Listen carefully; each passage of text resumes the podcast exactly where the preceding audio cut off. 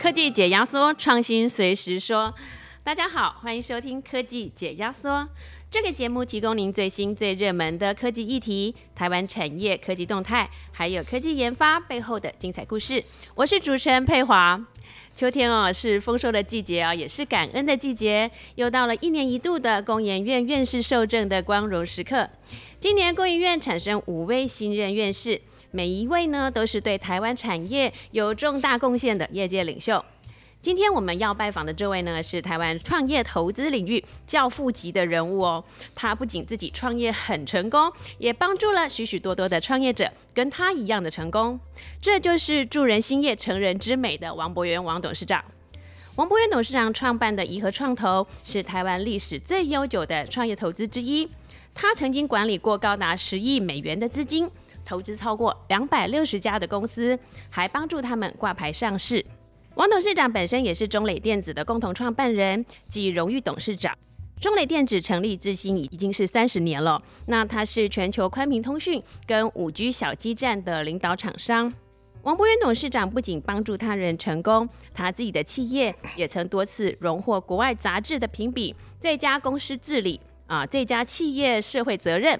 还有最佳管理公司等等的荣誉，可以说呢，他为这个创业者立下了一个公司管理的典范，告诉大家创业就该这么做。那我们今天非常荣幸啊，邀请到王博元王董事长来到我们的科技解压缩节目，来听听创投教父级的创业历程，以及他给台湾创业者哪些宝贵的建议。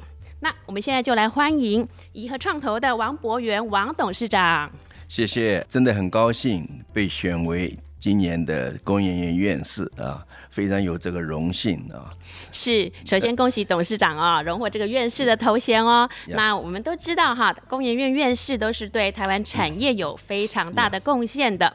那您在创业投资领域耕耘那么多年啊，三十多年，帮助许许多多的人成立公司，实现他们的梦想啊，进而还繁荣台湾国家的经济。对于获得工研院院士这个荣誉，有没有什么感想要跟我们分享呢？我的感想是分非常深的啊，因为我过去四十多年的时间跟工研院有很多的密切的关系啊。我一九七六年回台湾参加国建会近代工程会，就开始跟工研院有发生了关系。那么一九七八年到一九八二年，我就被潘文彦先生。聘为呃 TAC member，就是 Technology Review 呃 Advisory Board，是帮工研院做一些一些 review 啊评估的一些大型的 project。那么一九九二年到一九八九年，我又被李国鼎执政，我们成立一个 Technology Review Board 啊。那么当时那个 board 呢，就是叫我邀请了一些。呃，在美国的一些华人的在高科技下蛮有声望的人士来担任这个这个职位啊，我们就是非常参与协助台湾一些资讯电子工业的一些一些策略的规划，同时我也参与了很多对工研院的一些大型计划的评估、advice 跟 review 啊，所以这也是跟工研院发生很大的关系。OK，那么。一九八九年我回台湾就成立了颐和创投啊，那么有人说我是创投大佬，实在我不是大，而是老啊。现在大概我是 大概我是台湾创投界最资深的一位啊。那么我在一九九七年啊到二零零五年担任了台湾创业工同业工会的理事长。这个理事长呢，是我从胡定华先生接过来的啊，所以胡定华先生是我的好朋友，那以前也做过工研院，担任过非常重要的职位啊。那么我在二零一三年又被选为拿到一个潘文院的那个那个叫做什么奖，就是说对台湾高科技的贡献一个成就奖啊。这也是跟你你们都知道潘潘文院跟工研院的关系啊。那么在二零一三年。到二零二零一九年，我又担任了台湾玉山科技学会的理事长，跟全球玉山科会的理事长，总共六年。这个理事长我也从工研院的李宗熙院长接过来的，所以跟工研院的关系是非常非常密切的啊。所以呢，今天很高兴的工研院选为院士啊，等于说我又变成工研院大家庭的一员，真是非常的高兴，非常的荣幸。谢谢谢谢，呃，王董事长跟工研院的这个渊源实在非常深，那我们也很荣幸有呃王董事长再跟我们的这个关系更再深一层哈。那我们接下来要谈到这个呃王董事长，您在这个创业投资这一行哦，那他这个行业他需要有一个商业的敏锐度，他也需要有这个专业的洞察力哦。那我观察到说，王董事长您一路啊都是以这个基础科学，也就是物理学作为您的专业啊。那在那个年代啊，台大物理系是不得了。的哦，它是是那个大学理工科系的第一志愿啊。那我想请教董事长，您当初啊这学习物理，它是您小时候的梦想，还是有什么特别的原因呢？我想我选择第一志愿考进物理系啊，当时也受到两个人的影响，一个是李政道，一个是杨振宁，他拿了 Nobel Prize。我们当时大家都进去说，哎呀，我也有计想要去拿 Nobel Prize。不过 n o t h e r w a y price 是非常非常难的啊。那么我家父是希望我去念医啊，所以我这点就使得我家父非常的失望。我选择物理系，很厉害了，这个是大家梦寐以求的科系，最聪明的人都念这个哎。那您的职来啊，就是说，因为可能是在物理上面有钻研的关系啊，毕业之后就是在半导体的工程领域嘛啊，那是做到 IBM 的资深顾问。那当您离开半导体产业之后，那最为熟知、最为人所熟知的身份是您在创投领域，那后来就成为这个创投界的教父。那我想请教董事长啊，您职来的前半场的所见所学，对您职涯的后半场那有哪些帮助呢？可以帮我们举一些例子呢？好，可以的。那么我本来是学理论物理的，当时刚好越战，啊，那么我到一个学校去做那个 postdoc 的，做了半年，就没经验了，没有钱了啊，所以不得不跳到企业界去做事。那我进了 IBM 啊，我在 IBM 一待就待了二十年啊。那么我刚进去是做半导体的啊，那么后来也转了很多的跑道，我也做过大的电脑啊、通讯啊、电还有。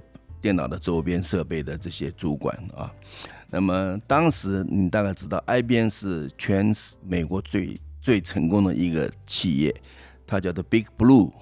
当时我记得 IBM 的 revenue 等于台湾的 GDP。那么我在 IBM 做了二十年，最后一个 job 是我负责 IBM 所有的策略规划啊。那么我在 IBM 学到几件事情，我想很值得给给大家来参考。第一个，IBM 是一个非常有制度的公司。啊，他对他的计划的一些 process 非常注重啊，这个是非常重要的啊。第二个呢，他有一个很好的 check and balance 的一个一个 program，就是有他有 line 有 staff 两个互相牵制的啊，就是说，叫 line 做的不对的话，那那个 staff 会来纠正你。啊，那假如有冲突的话，我们叫董事会及双方去表明他的态度啊。这个 line and check and balance，我是认为非常非常重要的。这样的可以使得一个公司不会走到不同的方向，因为至少有人来帮你看了到底对不对不对呢？你并不一定 line 一定对的嘛。啊，OK。第三个是 IBM 有一个非常好的人才培育的 program，我们叫做 executive resource。假如你认为你这个人是可以栽培的。把你放在 executive resource 这个这个这个这个 category 里面，然后每两三年就帮你换一个 job，所以我也很荣幸的被他 identifies executive resource，所以大概我每三年都换一个 job，从半导体啦，到到 packaging 啦，到 large system 啦，然后到 peripheral，到 communication 啦，最后又到到 headquarters 去负责 IBM 的策略。策略的规划。那您后来在一九九零年呢离开了 IBM 台自行创业啊，那投入这个创投的这个业务啊，那您下定决心转换跑道的原因是什么呢？您当时对于 呃创业的评估，就说哎，我现在投入创业到底是好或不好，时机 是对或不对，这样的评估是什么？我我这个人也喜欢做不大同样的事情。嗯，我这人生很短嘛，也总要做些不同的事情啊。那么我对投资是非常有兴有兴趣的，因为我在 IBM 啊是个 line manager，那个创投啊跟 line 跟这些公司管这个公司是不一样的。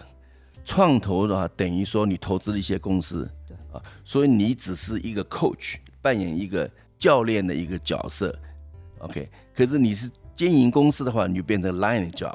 OK，所以我在 IBM 的时候，过去一直 line job，那么我想转换一个跑道，做到来做一些 coach，是不是有些不同的味道啊？所以，所以这也是我做创投的。刚好那个时候，呃，台湾的创投也刚刚开始，所以我就决定呃投入创投这个产业。那除了自己本身喜欢追求变化之外，就是说，您对于自己的自信是在这个时机点投入创投这个业务，是觉得说成功几率非常大的。当时也非常惶恐啊，我也没有经验那。那么我也非常感谢，就是第一桶金是很难募集的，因为我是在投资是 blank，根本没有什么经验，所以我非常感谢我的好朋友，就是现在王道银行的董事长骆杰明先生。他投资了我第一桶金，所以我在这里也非常感谢他，因为他是我初中、高中、大学的同学。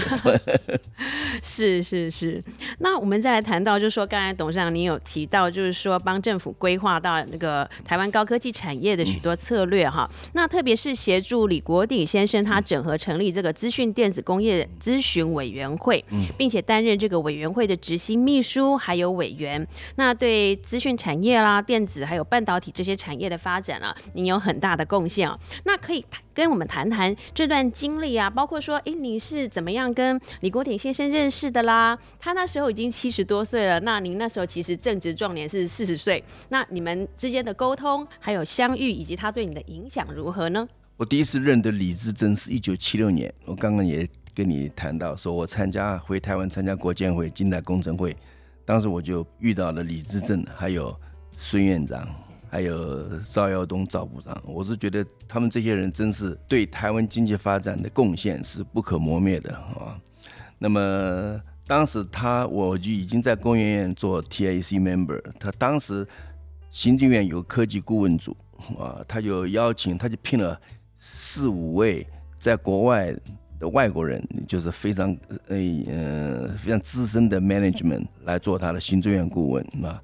那么当时有一个顾问，呃，是就是 TI 的 Chairman 叫 Haggerty，呃，不幸是过世了。那么李国鼎先生就跟我讲，你能不能看在 IBM 找一个这个 Senior Management 来代替他的 job？当时我就找我的老板，就 Bob Evans 啊，他是 IBM Senior Vice President 嘛，他很愿意来帮忙。所以同时呢，李先生也叫我成立一个，就是那个就是资讯电子。那个工业咨询委员会委员啊，我们叫做 TRB，叫 Technical Review Board。TRB，当时我也邀请了大概六位在华人啊，在美国企业界很有名望的人士来担任这个委员啊。我们一年回台湾几次，来帮台湾规划、参与台湾的这些重大的科技的这些 project。OK，那么同时呢，也对于这些大型的。Project 啊，比如说半导体 project 啦，电脑 project 就是工业院的几个大的 project，我们也做了一个评估啊，来讨论来 review 啊，呃，这个就是呃 TRB 的呃成立啊。那么现在 TRB 已经变成了 SRB 啊，OK，就是改过来了哈。那么我们先成立那个资讯电子工业的评估委员会，好像两年之后又又成立一个 telecom 的。TRB 通讯的，通讯的啊，我们那时候也是请了那个 A T N T 的的 Chairman Vice Chairman Ken Mackay 来主持这个这个，所以一个是通讯的，一个是资讯的啊，所以这两个是相辅相成的。所以我的好朋友那个李学景先生那个时候就在呃那个通讯研究所嘛，所以他也是参与了这个 project。是是，就是说，大家这个委员会的这个成员，其实都对台湾的这个产业发展哦，特别是像现在资讯电子通讯方面的发展，都有非常大贡献。那不知道说，您当时任职这个执行秘书期间哦，你有没有觉得哪几件事情特别感到骄傲，或者是这些 project 内容大概包括了哪些呢？那么我觉得这段时间呢，我还在美国做事嘛，所以我们常就是一年回台湾两三次啊。每次来台湾大概一个礼拜、两个礼拜啊，所以我对李资政，可是我还叫他李部长，因为那时候我认得他是还是部长。OK，我觉得这个人是真正是非常伟大的人物，所以我在四年前，嗯，人家叫我担任那个李国鼎科技基金会的董事长啊，我也欣然接受了这个 job 啊。那么去年是李先生逝世一百二十周年啊。那么我们也办了一个非常大的那个论半导体论坛啊，那么我们也邀请了台湾四个半导体界的大佬，因为因为就像那个张忠谋先生讲的嘛，没有李自正就没有台积电啊。那么，所以我们请了认为办一个很大的的半导体论坛来纪念他，蛮有意思的。所以我们请了代工的部分，我们请了刘德英刘董事长。那个设计方面，我请了联发科的蔡明杰蔡董事长。那在 IDM 方面，是我们请了那个旺宏的吴敏球吴董事长。那在封装测试，我们请了那个那个台那个日月光的吴田宇执执执行长。那么完了之后，我们还有一个论坛，还有一个论坛，我们找了那个谁，那个预预创的那个 Niki 呃卢超军来组织这个事情。那么很荣幸的也请到小英总统来参与这个活动，我是觉得非常高兴。那么李志正一生呢，人家说他有三个字可以代表他的一生，就是进进进。第一个进是进步的进，他说人要进步，不进则退。第二个呢是竞争的竞啊，这个一定要有，一定要有人有要有竞争力，个人也是一样，公司也是一样，国家更要有竞争力。第三个字是干净的净啊，那么一定要清廉、公正，是他的作作风了。所以我们也今年也出了一本书，叫《缅怀李自正》啊，一共呃五百多页。我非常感谢我们的我的助理呃蔡一年小姐来花了很多时间来来 editing 这个这个书。那么我写了十十二个字：思其人，念其事。感其恩，怀其德啊，这来纪念他。因为很多年轻人真的，我觉得蛮遗憾的啊，对李先生也不大了解，甚至也不知道他他是谁啊。那我希望说，我们做人要饮水思源，这是我的，我相信非常也很重要的事情啊。那么除了这个论坛之外呢？两年前，我们我们也办了一个什么讨论台湾 IT 的过去、现在、将来。我们也请了台积电张董事长，那时候还是董事长，呃，宏基的施正荣创办人啊，然后请了郑崇华先生，还有还有两神通苗凤强先生，还有我另外一个好朋友，那那个那个那个那个哎啊史新泰，我的 OK 来办这个，所以也办的蛮成功的，所以。我觉得在两年前办这个嗯 IT 产业的论坛，加上去年我们办的半导体论坛，都是为了纪念李先生啊，所以我是认为说，应该让年轻人了解过去的人种的树啊，我们现在享受的乘凉有这个果实啊，一定要有呃饮水思源这个观念，我们要追随过去，也非常感恩。是我，我之前有在那个报章杂志上有看到您在在发扬这个李李资政李李国鼎先生的这个精神上，已经写过很多的文章，还有分上下两集刊登。我觉得就是说，您您对这个李资政的一些怀念啊，其实真的是值得我们就是后辈来学习。然后就像是您提到的说，要思其人啊啊，念其事，怀其德一样。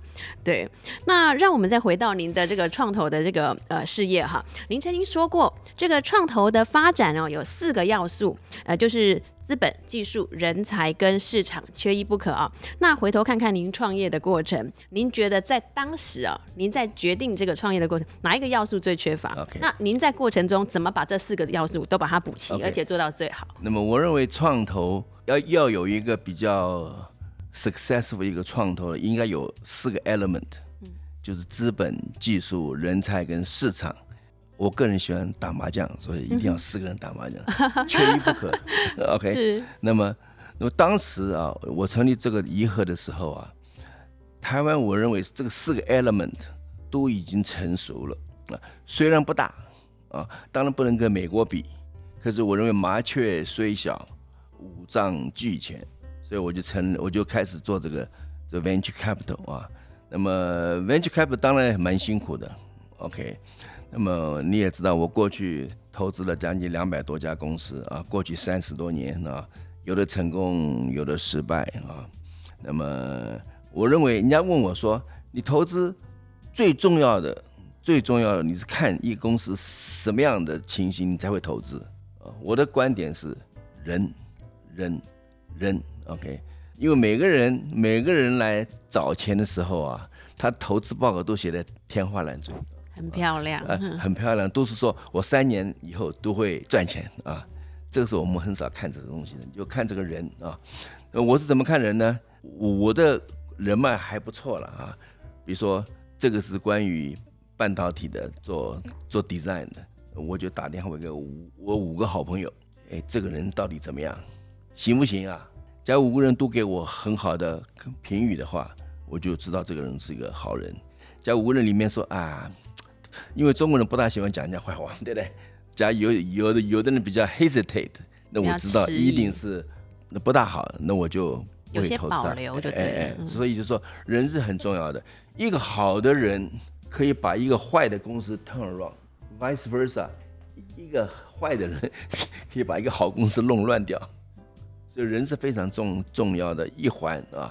那么技术当然重要啦，财务当然重要，可是 combine 这里面人呃人是最重要的。OK。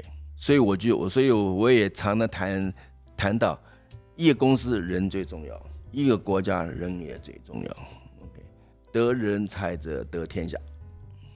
同样的，公司也是一样，得人才的公司就会办得很好啊。所以这是我得到的感受。所以人才是太重要的。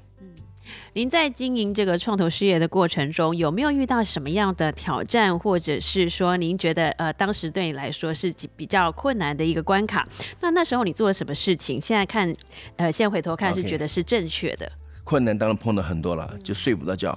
赚钱的时候大家都很高兴，亏钱的时候都人家会都骂你，甚至有的时候亏钱的时候都不要影响朋友的感情，所以我责任心很大的。OK。那么一个创投呢，我认为台湾要创的一定要走到国际去。呃，你成你做 entrepreneur 也是一样，一定要有 globalization 这个这这这这这个观念啊。那么我们是一九九零年成立，八九年开始成开始规划，一九零年成立。我在两千年的时候就募到了一个三亿美三亿五千五百万的一个。亚太基金，亚太科技基金，我下一题要问这个。这个是我认为是台湾一个创举。嗯，台湾当时没有人募那么大的基金的。那么我我我的基金的投资者是全分布的全球，比如说 Merrill Lynch 也投资我，新加坡两个那个主权基金也投资我了 t o m a s 跟的 GIC，还有挪威的主权基金也投资我了。还有还有阿拉伯人那个阿迪亚，阿布达比那个 Investment Authority 也投资我了，所以这是一个非常很厉害、很难、难能可贵。还有一个荷兰的荷兰的基金也投资我了。OK，所以我是觉得这个是我认为是非常非常成功的一个募集资金，包括台湾基金，包括整个全球基金都在这三亿五千万、三亿五千五百万里面，所以这是。我认为我是一个是个创举了啊，是我非常骄傲。是是是，那我我其实要进一步想要问到说，为什么他们愿意信任你，愿意把这钱交给你？你认为最重要关键是什么？我举个小小的 case 好了，好，一个荷兰的呃退休基金哈，嗯，那么他来第一次来跟我谈，那么第二次他在香港打电话给我，他说，哎，我老板来了，想要见你，跟你谈谈 follow up 那个基金。好了，我我就去了。吃饭的时候呢，那个荷兰的老那个退休基金基金的老板对我不大友善。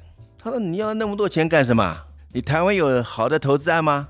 你要我投资你，你有什么好的投资案？”我听了就很他很冲嘛啊，那我就听了很气。我说：“你知道你们最好的投资案是什么？你投资台积电嘛，对不对？”所以我故意顶回去嘛。嗯，我也很凶的顶回去。所以我回家之后，我就觉得大概没有希望了。原来十点钟他打电话给我，他说我要投资你，他故意激进，故意激你，看你的反应怎么样。所以呢，这也是个就是表示说，你并不一定要迁就，哎，人家讲的你也可以反过去反反驳过去啊，这样反而会事成。因为你有自信心啊。也不是自也不自信心，就是我我觉得你讲台湾不好，我就很不高兴嘛。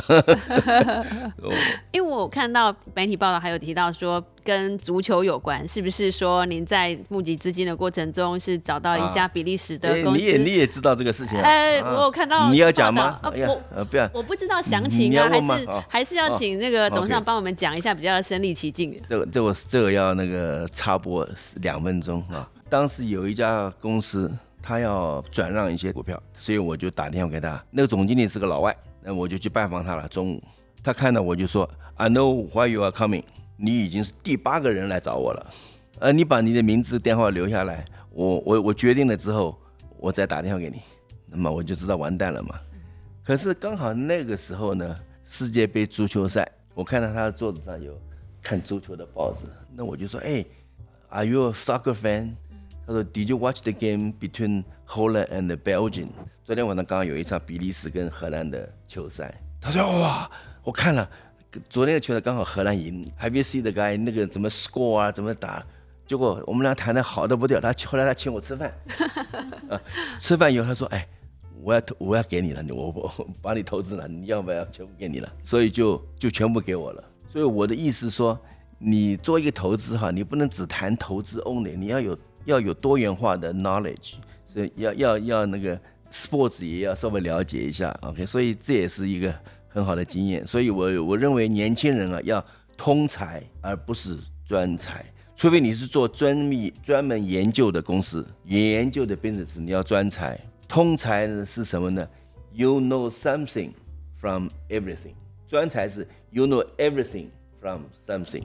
啊，专才是专门做研究工作的，可是大部分人在社会上都是个通才，你要多了解一些东西。所以我是鼓励们年轻人啊，要多多读书，多看，读万卷书，行万里路，这是对年轻人一个一个 advice。好，我在研究的董事长的那个经历的过程中啊，也有看到一个令我比较好奇的地方，就是说一般人的创业过程哦，通常都是他去创一个特定领域的行业，创业成功之后，他可能做了这个之后，他觉得很有心得，那我将来很成功，然后我想去做创投。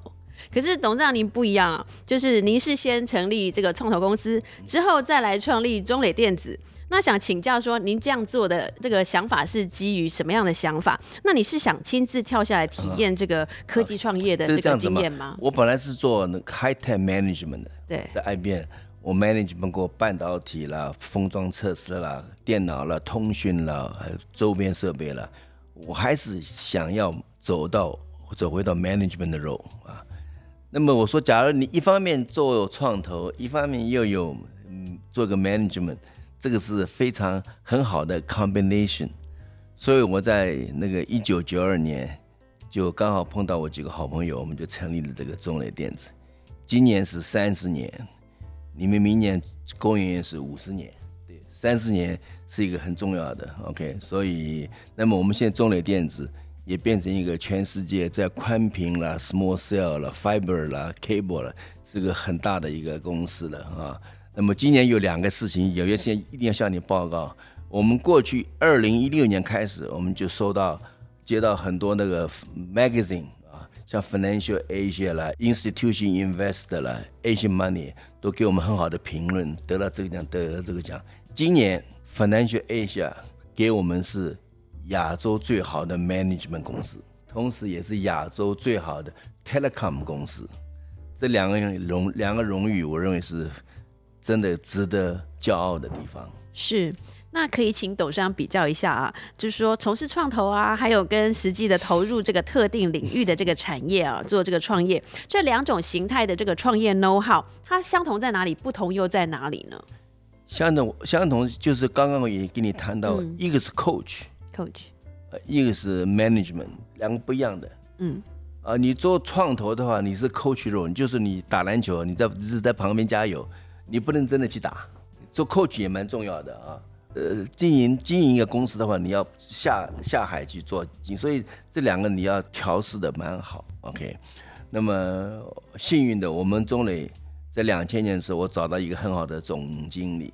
王伟，OK，他扮演一个非常重要的角色啊。那根据二零二一年的这个台湾新创的生态圈的调查啊，那创业者他最需要的一个协助，大部分都是资本啦，都不拖是补助啦啊，资金啦等等。那所以创投业者他会扮演一个很重要的角色。那以您多年的经验，您是否可以给创业者几个建议？就是说，哎，他们必须要具备哪些条件，比较有机会可以得到投资呢？我认为台湾现在。创投资界，钱不是最重要的问题，好的投资案才是大问题。台湾现在钱蛮多的，银行 flood with money。OK，这是有没有好的投资案？我我我的看法就是说，你这个投好的投资案一定要有一个 global view，你不能像只是 focus 在台湾啊，像小确幸一样。OK，我们一定要有 global view 啊，因为台湾太小，一定要打到 global market，这是最重要最重要的一个 view 啊。所以我是 advise 年轻人一定要有 global view，你不要只是闷在台湾，你一定要往外看。还有没有？没有了，没有。所以 global global view 是最最重要的。是。假假如没有 global view 的话，我根本就不会看这个案子。是。那我还要帮董董事长补充一个，就是说要在对外要保持有良好声誉，对对对，Of course，对，才能让董事长去打听的时候才会得到对对毫不迟疑的保留的推荐。你说这个人这个人怎么样？这个人对对对对，这是 given，这已经谈到了，刚刚 given。这一定要有的，对对对，这是一个基本的条件就对了。是，那创业者对于台湾的创投环境，他会认为说，哎，为什么他拿不拿不到钱？他会觉得是啊，投资者的心态很保守啊，那很只有愿意投资在很容易很快回收的案源。对于这样的说法，你觉得符合事实吗？那你觉得？年轻人都喜欢创业，可是我认为创业要适可而止。我是比较赞成年轻人，并不是大家都要创业，应该有时候要回到大公司去做一阵子。然后再看你到底真真正对创业有没有兴趣啊？OK，因为你站在大公司做事的话，你站在那个巨人的肩膀上可以看得比较远一点。呃，所以说年轻人我并不那么赞成一毕业就去创业。你不要看这些这几个这 case 啊，什么马云啦，我马化腾，有多少人像他这样子嘛？对，所以你一定要有些 experience。你到底会不会是想创业？有的人根本不想创业，被逼去创业的。我是赞成先到大公司去做一阵子，然后你看你自己评估你自己，你适不适合创业？然后再去创业，这样比较好。而且你那时候也比较 mature 一点，啊，你对人脉也慢慢的建立了。OK，甚至我都可以建议啊，中年人创业，中年人实在 accumulate 很多经验，很多人脉关系。甚至于财务也蛮好的。你知道是哪一位是中年创业最成功的案子？台积电吗？Morris。猜对了，好开心。对不对？对，对不对？你也是中年创业，中年很成功的例子。我四十七岁，嗯，是。他大概五十几岁。哦。所以 Morris 也是成功的 case，应这应该值得骄傲的。所以中年人有很多经验嘛。对。所以你叫这些中年人。早早退休实在很可惜啊，像所以讲日本就慢慢的也在 push 中年人就白头发的人创业。那您在创业的生涯中是否有那种放长线结果丰厚回报的这种案例呢？就是说可能我投资他超过三年，可是还没有，然后我就很耐心的继续 coach 他，或者是等待他，然后结果真的有啊很多啊很多很多啊很多 case 都这样。有有没有什么可以跟我们来分享的？很多 case 有的时候你认为他倒掉了，他完蛋了，哎，可能过几天就又好起来了。这样子，创业投资的过程中也是不乏有这种，就是说峰回路转或者是柳暗花明的一个一个过程嘛。最近一个 case，我们那时候以为完蛋了，已经 write off 掉了，现在又回来了。反正这个案子是我跟胡定华一起投的。哦，那那历史真的真的很悠久了 啊！那历史真的很悠久。胡定，而且胡定华是我的好朋友。是他走掉了，实在我是非常难过的。OK，那么你们公你们在公园园待那么久，也是知道他嘛？有，我有访采访过他。嗯，对对对。那刚才我们有提到说您跟公园院的渊源了嘛？那接下来就是说，我想请教那个呃王董事长说，您对公园院有没有哪些什么样的期待？期待我，我想公园院哈对台湾高科技发展扮演一个非常重要的角色。那么台湾很多的公司。都在他成长的过程当中，可能是直接的，或者是间接的，都受到公园的资源，他的支持。也有公，也有很多公司也参与工业园的一些技术产品开发的计划，这个是非常很多公司应该对工业园的一一些感激。那么我只希望说以后啊，将来哈，工业应该继续这个这个方向，比如说在很多高科技产业。比如说 telecom，台湾 telecom 比较 weak，台湾都是半导体，对不对啊？telecom 比如说五 G 甚至六 G，在 AI 方面啊，在能源方面尤其是绿能方面、生物科技方面，都应该加强啊，扮演一个 leader 的角色啊。那么希望呢，也加强跟这些企业公司之间的合作啊，也可以加强这些技术怎么样来整合，在公司之间整合这个技术，使我们这个台湾的企业更有竞争力。我甚至谈到是不是可以成成立那个呃科技联盟，甚至产业联盟。啊，这个这个这个想法啊，所以这是我对工研院的期待。是，那接下来就要请教董事长，就是说，现在全球会进入即将进入这个大通膨的时代哦。那您觉得创投这个行业会怎么样受到这个通膨的影响？在这个环境之下，您对创创业者又有什么样的想建议呢？通膨是现在全球最重啊最严重的问题。对，所以对投资方面，在这个情形之下，我是比较。应该投资比较保守，我有很多未知数了。OK，所以说这方面要他要保守一点。那这这是我的 advice。OK，对创业者来说要稍微保守一点。对。那么同时，我我刚刚也谈到啊，投资的公司一定要有世界观的公司，一定要有 reputation 好，同时要有世界观啊，不要投小确幸。台湾应该多投资 Silicon Valley 的公司。我举个例哈，讲。戏谷有很多高科技好的公司，比如说 Google、Facebook，呃，那个那个 Tesla，很很多很多，这些大公司都很成长的好快啊，可可是都没有台湾的钱，为什么没有台湾的钱啊？因为台湾没有打进他们的 circle，你进不去他们，他们很，他们是个 close circle，OK，你进不去就没有这个机会投资，所以我是建议台湾应该怎么样跟美国这些。大的 VC firm 啦，private equity firm 啦，发生关系，跟他们一起做投资啊，然后跟他们学掉一些东西，然后能够参加他们的 circle 里面，这样好的案子才会分到。Silicon Valley 还是有很多好的投资案，所以我是觉得台湾应该去看 Silicon Valley，呃，不要只是现在台湾。再来谈谈主主权基金啊，我个人是非常赞成的。这个这个这个题目已经谈了很久了，OK。那么台湾没有主权基金啊，新加坡这个小地方，它就有两个主权基金，一个 Thomas 大马西跟 GIC，就是新加坡政府的基金。这两个基金运作，使得新加坡这个地方啊，在 private equity 金融界扮演一个非常非常重要的角色。所以这这些 fund manager 都会飞到新加坡去，都 bypass 台湾。就把新加坡放在投资的地图上。同样的，挪威比台湾 GDP 小很多，可是挪威有全世界最大的主权基金。所以为什么台湾不搞个主权基金？这个是我的问题。这样可以把台湾放在一个世界的投资的地图上，这多好呢？所以我是认为主权基金政府应该来规划一下。啊，这是我的意见。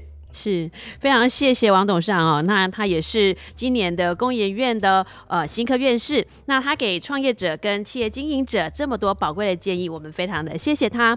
那创业投资它讲求的是一个双赢的模式啊，那好的创业投资环境可以带动产业跟经济的成长，那全民都可以受惠。那再次感谢我们的创投教父王博元王院士为台湾科技产业创业投资环境所做的努力，谢谢他。想知道更多台湾科技研发的信息。想了解最新的科技产业趋势，欢迎搜寻工业技术与资讯，上网阅读或下载本期的月刊。